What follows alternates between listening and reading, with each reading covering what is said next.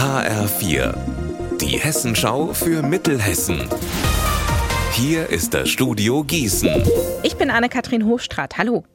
Im Kreis Marburg-Biedenkopf haben Zollbeamte ein illegales Feuerwerkslager entdeckt. Wie die Frankfurter Zollfahndung mitteilt, wurden in einer Wohnung über 950 Feuerwerkskörper beschlagnahmt. HR4-Reporterin Janina Michel, was haben die Beamten denn gefunden? Neben den vielen Sprengkörpern waren in der Wohnung auch rund 10 Kilogramm Chemikalien und verschiedene Geräte, mit denen sich Sprengstoffe herstellen lassen.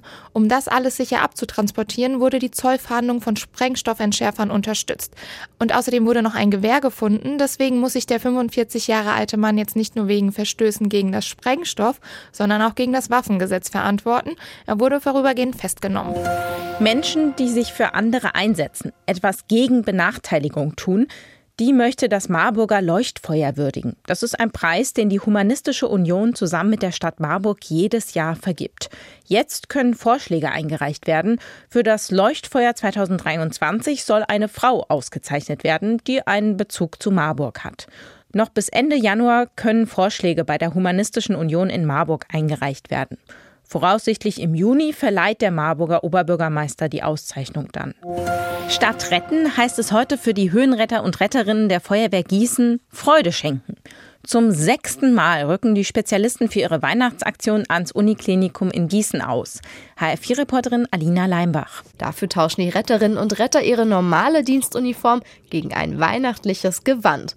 Als Elfen, Weihnachtsmänner und Weihnachtsfrauen seien sich die Höhenexperten vom Dach der Klinik langsam ab. Und zwar direkt vor den Fenstern der Kinderstation. So können auch die Kleinen, die das Krankenhaus nicht verlassen können, das Spektakel beobachten. Am Ende gibt es dann sogar noch für jedes Kind ein kleines Geschenk. Unser Wetter in Mittelhessen. Bewölkt geht es Richtung Abend. Ab und an regnet es noch bei 3 Grad in Wallmünster und 5 Grad in Grünberg. Die Wolken bleiben über Nacht. Dabei bleibt es deutlich milder als zuletzt. Die Temperaturen sinken nur minimal ab, zum Beispiel 4 Grad in Gießen. Immer wieder kann es auch regnen Morgen früh startet der Tag dann auch wieder mit leichtem Regen. Es wird noch milder als heute.